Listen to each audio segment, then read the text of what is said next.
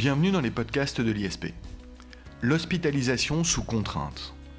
L'hospitalisation sous contrainte, également appelée hospitalisation psychiatrique sans consentement, est une question au carrefour de la médecine et du droit. C'est également l'objet de débats sociétaux toujours plus médiatisés. Quels sont les enjeux de l'hospitalisation sous contrainte? Quelles sont les problématiques sociétales, juridiques, judiciaires qui sous-tendent à l'hospitalisation sous contrainte?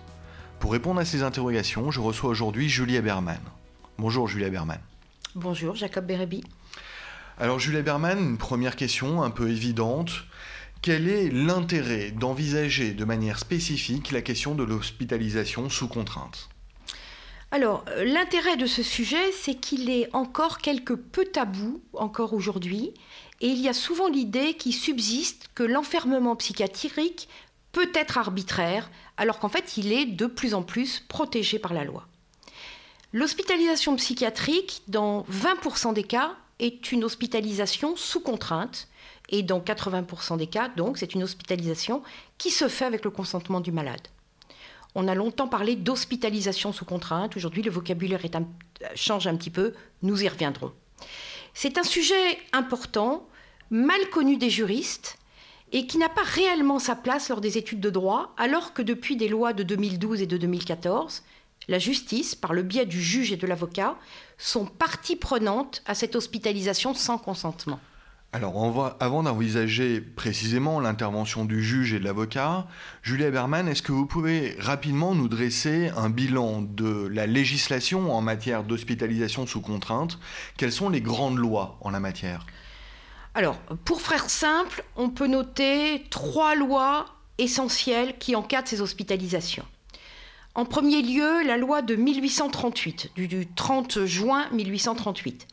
C'est une loi pour l'époque profondément progressiste qui prend en compte que la psychiatrie devient une discipline médicale à part entière, suite bien sûr principalement aux travaux euh, de Freud et de Charcot. Cette loi met en place les fondements d'une réglementation concernant les malades mentaux hospitalisés de force, alors que jusqu'à cette période subsistait encore l'enfermement arbitraire pour des raisons économiques par la famille, l'œuvre de Balzac euh, en parle, ou pour des raisons politiques par le pouvoir la loi de 1838, en supprimant par exemple les lettres de cachet, fait rentrer le droit dans l'hôpital psychiatrique. Ensuite, presque 150 ans plus tard, une loi importante est la loi du 27 juin 1990 qui permet l'accès du patient hospitalisé à être entendu par un juge judiciaire. C'est la première incursion du juge judiciaire dans l'hospitalisation psychiatrique. Cette incursion est facultative le juge pouvait être saisi par le patient ou pour l'un de ses proches, et il examinait alors le bien fondé de la prolongation de l'hospitalisation forcée. La présence d'un avocat était possible. Donc, première loi, donc 1838, deuxième loi importante, 27 juin 90, troisième loi, 2011. En fait, à la suite de nombreuses QPC, et promulguer une loi. Ah, pardon, Julia Berman, juste pour nos auditeurs, je rappelle que la QPC, c'est la question prioritaire de constitutionnalité. Pardon de vous avoir interrompu. Bien sûr. Alors, suite à de nombreuses QPC, est promulguée une loi fondamentale sur le sujet dont nous parlons aujourd'hui. C'est la loi du 5 juillet 2011, qui est une vraie rupture par rapport aux années antérieures. Je pense que c'est important ici de noter, en particulier pour les juristes qui nous écoutent, la spécificité de cette loi de 2011. Dans la plupart des cas, euh, lorsqu'une QPC euh, lorsque une lors d'une QPC, pardon, l'intervention du juge constitutionnel ne fait en général que relayer au niveau constitutionnel la jurisprudence de la Cour européenne. Alors que là, il s'agit d'une spécificité constitutionnelle. C'est parce que l'article 66 de la Constitution euh, lit la protection de la liberté individuelle à l'intervention du juge judiciaire que le Conseil constitutionnel a amené le législateur à la loi de 2011. Pour rappel, l'article 66 de la Constitution énonce dans son alinéa 1 que nul ne peut être arbitrairement détenu, et dans son alinéa 2 et dernier que l'autorité judiciaire gardienne de la liberté individuelle assure le respect de ce principe dans les conditions prévues par la loi. Donc, le Conseil constitutionnel affirme que le juge judiciaire, qui est le gardien de la liberté individuelle, doit intervenir dès lors qu'il y a atteinte à cette liberté individuelle, par exemple lorsqu'il y a une hospitalisation sans consentement, puisque une telle hospitalisation est une atteinte à la liberté individuelle. Avec cette loi de 2011, donc, et à la différence avec la loi de 90 qui ouvrait la possibilité du recours au juge judiciaire, la loi de 2011 va imposer que le juge intervienne obligatoirement au maximum dans un délai de 15 jours à, à partir du début de l'hospitalisation. Donc que le juge intervienne dans les 15 jours afin d'apprécier le bien fondé de la contrainte. C'est une vraie révolution. Le juge n'intervient plus par moments, sporadiquement, mais à titre automatique dès que l'hospitalisation va dépasser 15 jours. On a donc un juge des libertés qui va intervenir véritablement comme un gardien de la procédure, presque comme le garant des droits et libertés de celui qui a été hospitalisé sous contrainte. Donc trois grandes lois, si vous me permettez de récapituler, qui ont apporté une véritable évolution à la matière. D'abord une loi de 1838, puis une loi de 1990, et enfin cette loi essentielle du 5 juillet 2011. Mais je crois savoir, Julia Berman, que ce dispositif a encore été renforcé par une autre loi de 2013. Exactement. Donc ce, ce, dispositif de la loi de 2011 a été renforcé par une loi du 27 septembre 2013 qui est entrée en vigueur assez progressivement sur 2014 et qui met fin et qui apporte plusieurs changements par rapport à la loi de 2011. D'abord, je vous ai parlé tout à l'heure d'une période de 15 jours avec la loi de 2013, donc entrée en vigueur fin 2014, le juge de la détention doit être saisi dans les 8 jours pour que l'audience ait lieu dans les 12 jours de l'hospitalisation, contre 15 jours avant par la loi euh, de 2011. Donc un double délai, un délai qui, qui démarre effectivement à l'hospitalisation et qui est un délai de 12 jours pour que l'audience soit tenue, mais aussi un délai de saisine de 8 jours. Voilà. Euh, autre changement de la loi de 2013, la représentation d'un avocat devient obligatoire. Cette représentation qui n'était que facultative avant la loi de 2013 devient maintenant obligatoire. Et c'est intéressant de le noter parce que bien souvent, euh, les tuteurs et curateurs qu'on retrouve assez fréquemment dans ce type euh, d'affaires, car pour ce genre de population fragile mentalement, il y a souvent euh, un tuteur ou un curateur, refusait souvent de débourser des sommes qui permettaient de prendre un avocat. Et donc, en cas de saisine du juge, le malade n'avait pas recours à un avocat. Euh, troisième point, qui peut paraître un petit peu un détail ou un peu anecdotique et qui pourtant ne l'est pas, avec la loi de 2013, l'audience avec le juge, avec le JLD, se tient aujourd'hui impérativement dans l'hôpital psychiatrique et non au tribunal. Avant, c'était au libre choix euh, du juge judiciaire. Le juge de la détention décidait soit de faire venir le malade au, tribunal, soit d'aller lui-même sur place à l'hôpital. Et euh, c'était souvent très perturbant pour un certain nombre de malades qui ne comprenaient pas pourquoi ils étaient convoqués dans un tribunal alors qu'ils n'avaient commis aucune infraction pénale.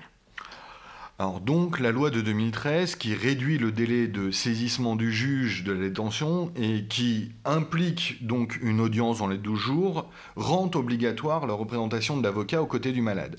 On voit tout à fait se cristalliser une véritable procédure judiciaire et il faut bien se rendre compte que donc en 2013 seulement on a abouti à quelque chose qui pourtant paraît extrêmement commun aujourd'hui du point de vue des garanties notamment processuelles euh, classiques en matière pénale.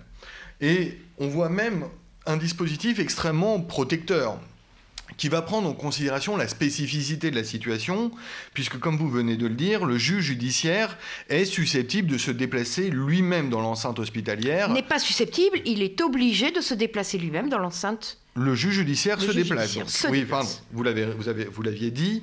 Il se déplace dans l'enceinte hospitalière, ce qui a aussi pour effet, sans aucun doute, de euh, garantir une certaine sérénité, une certaine paisibilité aux malades.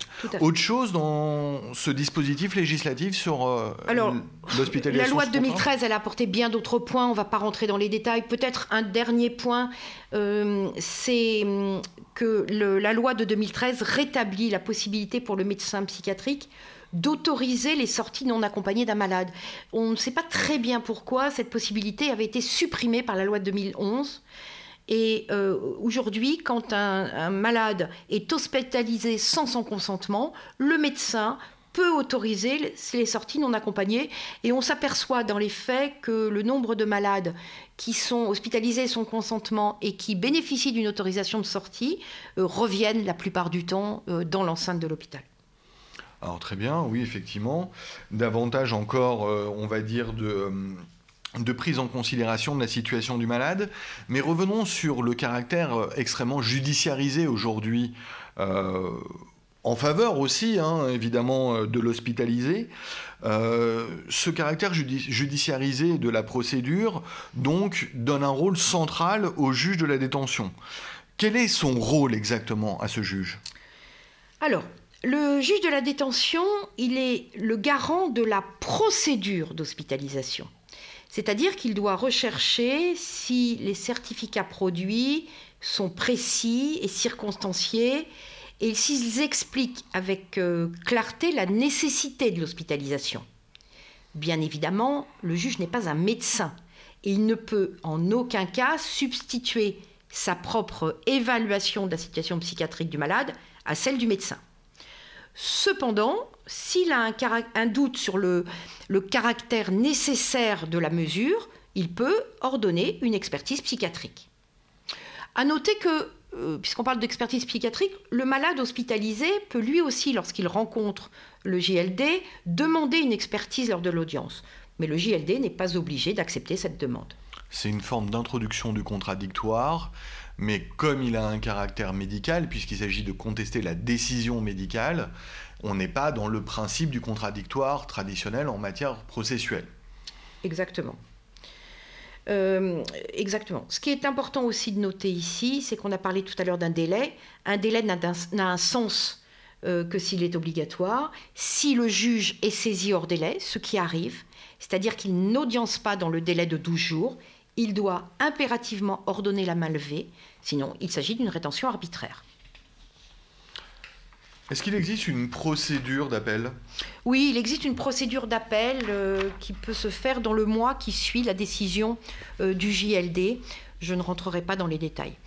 C'est important de savoir quand même qu'il y a une procédure d'appel. Vous parliez tout à l'heure de contradictoire, et c'est justement euh, toujours dans le, principe de la procédure que la procédure d'appel est, possible. Euh, pour avoir une idée quand même, dans les décisions du JLD, dans 92% des cas, ces chiffres datent de 2016, dans 92% des cas, le JLD confirme l'avis du médecin et prolonge l'hospitalisation. Et dans 8% des cas, donc, euh, il y a une affirmation. D'accord. Alors on voit bien quel est le rôle du juge. Euh, le juge va être le garant de la procédure. Revenons justement au début de cette procédure finalement. Quels sont les critères qui sont requis pour hospitaliser une personne sans son consentement? Alors ils sont très simples ces critères. Ils sont au nombre de deux. Et ces deux critères sont impérativement cumulatifs. Premier critère, qui paraît bien évidemment euh, certain, c'est que les troubles impose des soins immédiats et que l'état de la personne impose une surveillance. Donc ça, c'est le premier critère. Donc un état grave. Deuxième critère, pour que, justement cette hospitalisation se fasse sous contrainte, il est nécessaire que les troubles rendent impossible d'obtenir le consentement de la personne. D'accord. Alors, si ces deux critères sont remplis, l'hospitalisation sans consentement peut être donc décidée. Est-ce qu'il existe plusieurs types d'hospitalisation alors? Oui, il existe plusieurs euh, types. On va simplifier. Hein, euh, on va simplifier. On va dire qu'il existe en gros trois types distincts.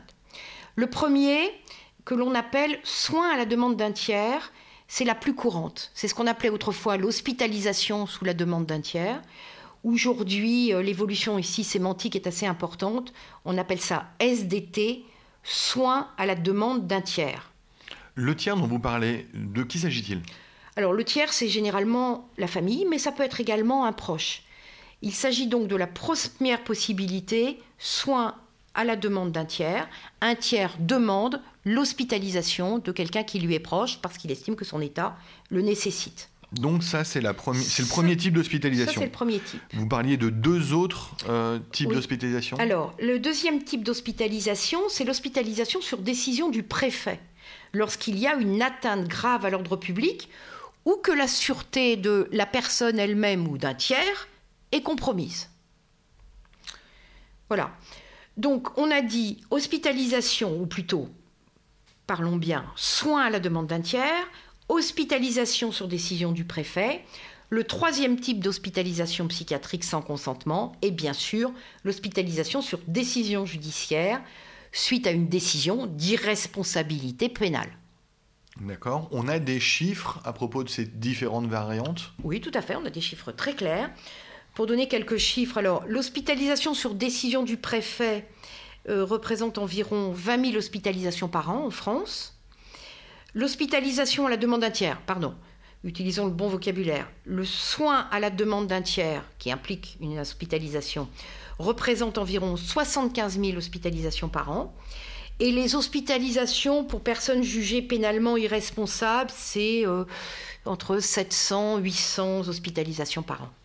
D'accord. Donc, maintenant qu'on connaît les critères d'hospitalisation, les types d'hospitalisation et même le rôle joué par euh, le juge des libertés et de la détention, concrètement, est-ce que vous pouvez nous expliquer comment se passe cette hospitalisation? Alors, euh, pour une hospitalisation sans consentement, il faut en principe deux certificats médicaux, dont l'un doit impérativement émaner d'un médecin qui n'exerce pas dans l'établissement où sera hospitalisé le patient. On voit bien bien, évidemment que l'on veut éviter les conflits d'intérêts. Exceptionnellement, en cas de péril grave, euh, péril imminent, un seul certificat médical est exigé avant l'hospitalisation, mais là encore, ce certificat ne doit pas émaner d'un médecin travaillant dans l'unité de soins où sera hospitalisée la personne. Ensuite, lorsque la personne est hospitalisée, elle fait l'objet d'une période d'observation de 24 heures impliquant impérativement au cours de ces 24 heures un examen somatique complet par un médecin. Pardon, un examen somatique, qu'est-ce que vous entendez par là? Alors, somatique, c'est-à-dire, euh, c'est un examen qui est fait par un médecin non psychiatre pour s'assurer qu'il ne s'agit pas d'un trouble somatique. Somatique, c'est-à-dire un trouble lié au corps et non un trouble lié à l'esprit. Par exemple, euh, un délire peut être lié à une tumeur cérébrale. Et dans ce cas-là, bien évidemment, le médecin somaticien, qui n'est pas psychiatre, quand il s'en aperçoit, euh, explique bien que le, patient n'a plus sa place dans un hôpital psychiatrique, mais a sa place bien sûr dans un hôpital plus généraliste. Donc, euh, examen fait par un médecin somaticien. Ensuite, donc dans la période d'observation des 24 heures, ensuite un autre certificat doit intervenir dans les 72 heures. C'est un certificat donné par un autre médecin, un psychiatre, qui lui va proposer de façon motivée les soins, la forme de prise en charge, euh, voire euh, les différentes autorisations de sortie possibles. Merci Julia Berman. Je crois que nous avons fait, ainsi fait finalement le tour hein, à la fois des conditions de l'hospitalisation sous contrainte, mais aussi de sa tenue, de son déroulement. Est-ce que vous auriez quelque chose à ajouter? Écoutez, je crois qu'on a fait, euh, on a dit beaucoup de choses, on a fait le tour de la question, on pourrait bien sûr en parler des heures. Il y a un documentaire de Raymond Depardon qui est sorti en 2017 qui s'intitule 12 jours, puisque, qui correspond bien sûr au délai de 12 jours dans lequel le JLD euh, doit siéger, et qui montre les rapports entre le JLD, l'avocat et le patient lors de l'audience. Et l'on voit bien dans ce petit film qui montre des, cas euh, euh, pratiques différents, et l'on voit bien que le médecin est totalement absent de cette audience. Il peut y avoir un infirmier présent dans la salle, parce qu'il y a certains malades qui peuvent être délirants et violents, mais c'est vraiment un rapport à trois entre, qui se joue entre le juge, l'avocat et bien évidemment euh, le patient. Oui, je dois dire que dans le cadre de la préparation de cette émission, euh, Julia Berman, vous m'avez euh, montré quelques extraits, et même de longs extraits, de ce documentaire de Raymond Depardon. Je ne saurais moi aussi que conseiller de le visionner. Il permet de mettre en évidence euh, non seulement la procédure, nous l'avons décrite presque comme des juristes, euh, aussi le caractère humain et assez profond euh, d'un sujet qui est certes passionnant, mais qui, comme vous l'avez dit, peut être l'objet de beaucoup de, discussions, de tabous, qui est assez difficile hein, véritablement. presque un sujet qui fait l'objet de beaucoup de fantasmes. C'était aussi la raison pour laquelle euh, nous voulions faire cette émission pour cadrer euh, véritablement la question de l'hospitalisation sous contrainte. Julia Berman, je vous remercie et je vous retrouve tous dans une prochaine émission, un prochain podcast. Merci beaucoup Jacob Bérébi. Au revoir. Au revoir.